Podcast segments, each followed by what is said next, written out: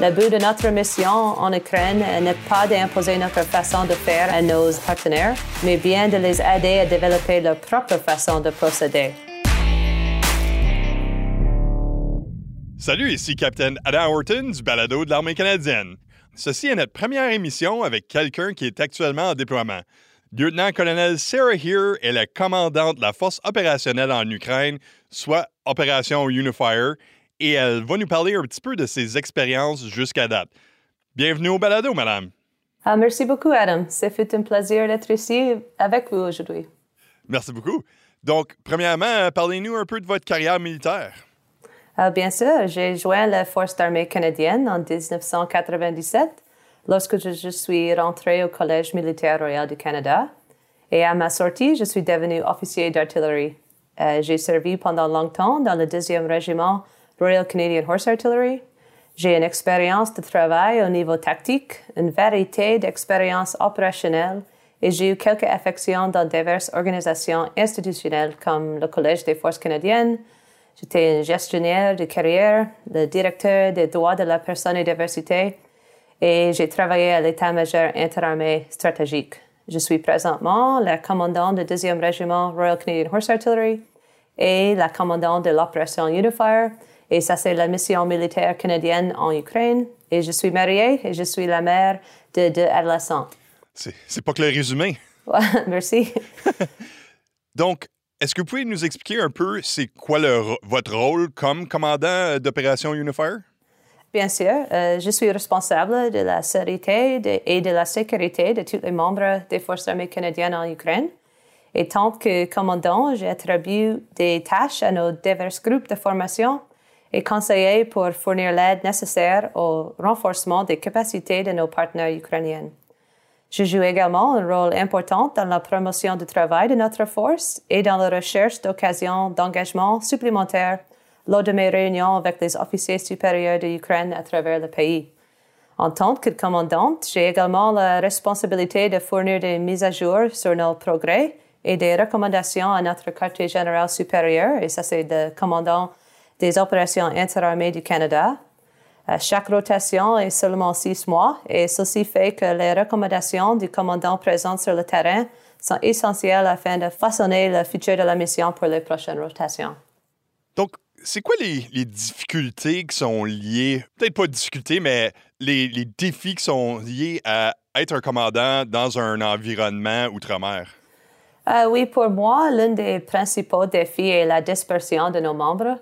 Euh, nos équipes sont dans plus de 12 locations à travers de l'Ukraine. Euh, on est dispersé jusqu'à 10 heures de distance de notre quartier général.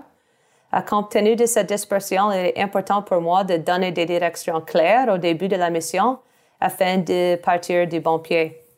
J'avais pleinement de confiance dans le fait que les armées canadiennes ont développé des leaders extrêmement compétents et professionnels et j'ai donc pu compter sur mon équipe afin de me garder informé de la situation sur le terrain afin d'appuyer ma prise de décision.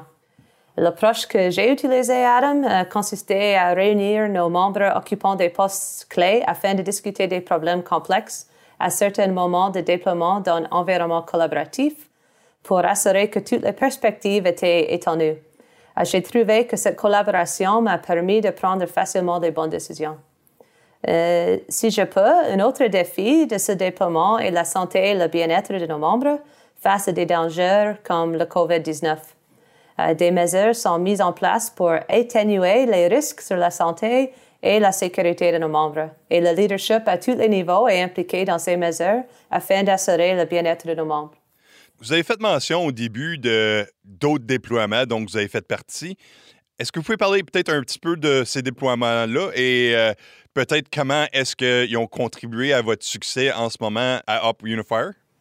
Euh, j'ai cinq déploiements à mon actif. En 2002, j'ai été déployé à Kaboul en, Afghanistan en tant qu'officier subalterne. J'ai également pris part à deux déploiements en tant qu'officier d'opération de compagnie avec l'équipe d'intervention en cas de catastrophe, euh, une fois au Sri Lanka après le tsunami en 2004, euh, puis en Haïti en 2010 après le tremblement de terre. Et en 2018, j'ai déployé au Koweït, intégré au quartier général de la force opérationnelle interarmée multinationale Op Inherent Resolve et finalement mon déploiement maintenant. N'importe quelle mission, je pense qu'il y, a, deux constantes qui reviennent toujours. Et pour moi, c'est l'adaptabilité et le professionnalisme. Je pense que n'importe quelle mission, euh, c'est très important de toujours être flexible, ouvert d'esprit et capable de s'adapter aux situations changeantes. Il faut également être conscient que le résultat final peut être différent de ce que nous voulions attendre, mais que le progrès et la variante est la plus importante. Euh, pour cette mission, à l'Op Unifier, euh, la passion tactique est très importante euh, parce qu'on a essayé de façonner la prochaine génération de soldats ukrainiens chose, c'est quelque chose d'essentiel puisque les soldats des forces de sécurité de l'Ukraine, ce qui signifie que vous pouvez attendre comme 10 ou 20 ans pour un changement culturel durable. de plus, on parle souvent du professionnalisme ici dans la force armée canadienne et c'est l'aspect le plus important pour moi lorsque vous représentez votre pays à travers le monde. Euh, notre crédibilité en tant que professionnel militaire est essentielle. Et nous devons démontrer à nos partenaires du monde entier l'éthique et les valeurs euh, de la force armée canadienne. tout ce que nous faisons à l'étranger se situe dans l'espace public. Et je dis à chaque soldat de notre équipe qu'ils sont des ambassadeurs canadiens à l'étranger et qu'ils doivent toujours démontrer un professionnalisme exemplaire 24 heures sur 24 et 7 jours sur 7. J'apprécie vraiment que vous avez dit que des fois, euh, quand on travaille dans un environnement de déploiement, euh, on a dans notre tête qu'est-ce qu'on essaie d'accomplir, mais on n'a pas toujours le résultat qu'on cherche.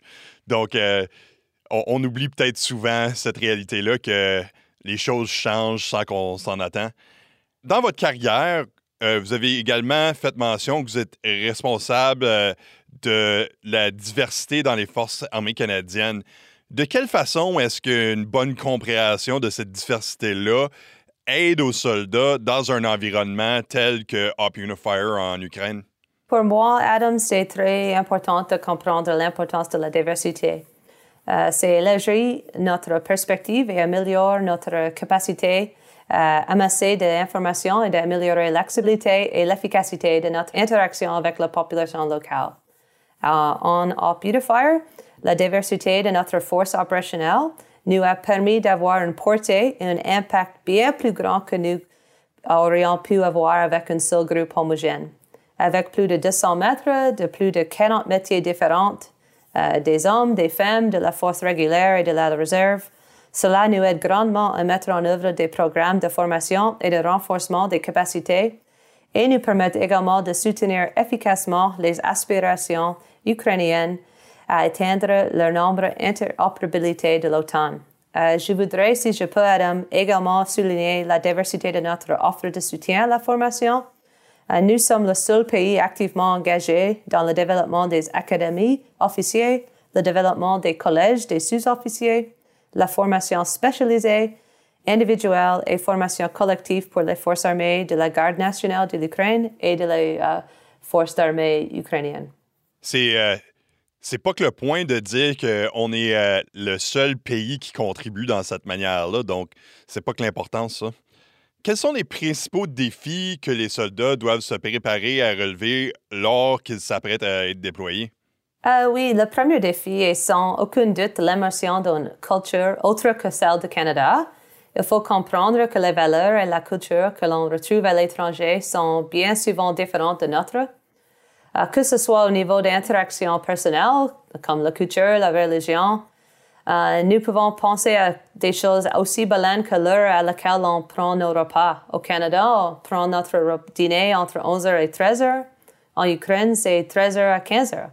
Cela peut ne pas sembler important, mais euh, c'est très important euh, quand nous devons connaître afin de pouvoir créer un horaire d'entraînement ou s'adapter à l'heure. Euh, se renseigner sur la culture locale est définitivement quelque chose que notre membre doit faire avant le déploiement. Et c'est pour cela que la Force armée canadienne offre des formations sur la culture du pays hôte lors d'entraînement pré-déploiement. De plus, un autre défi est la langue il faut s'adapter à communiquer de manière effective au travers d'un linguiste. Les blagues ainsi que certaines expressions ne se traduisent pas facilement.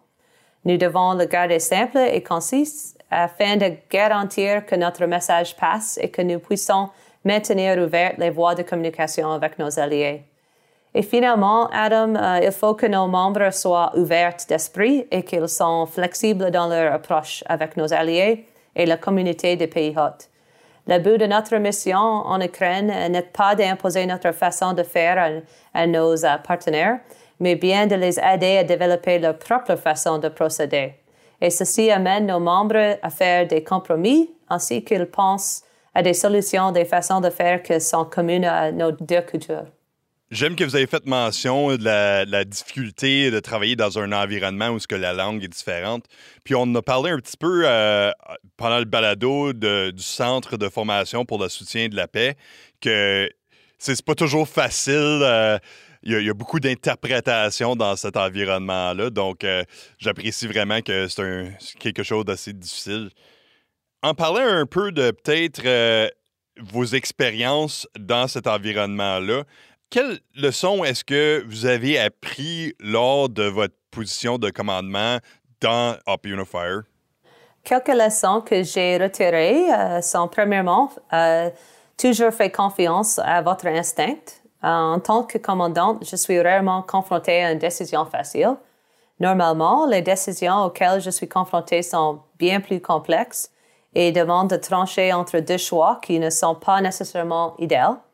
Il est alors impératif de choisir celle qui perturbe le moins notre équipe. Euh, face à ces décisions, j'écoute les conseils et les recommandations de mes conseillers de confiance, euh, comme le sergent-major et le commandant adjoint de la force opérationnelle, ainsi que les recommandations de mon équipe afin d'analyser les risques et les façons de les atténuer. Cependant, je fais toujours confiance à mon instinct. Euh, il est également essentiel de diriger avec empathie euh, la vie continue à la maison pendant que nous sommes déployés et nous ne pouvons pas perdre de vue l'implication que ceci peut avoir sur notre soldat lorsqu'ils sont déployés.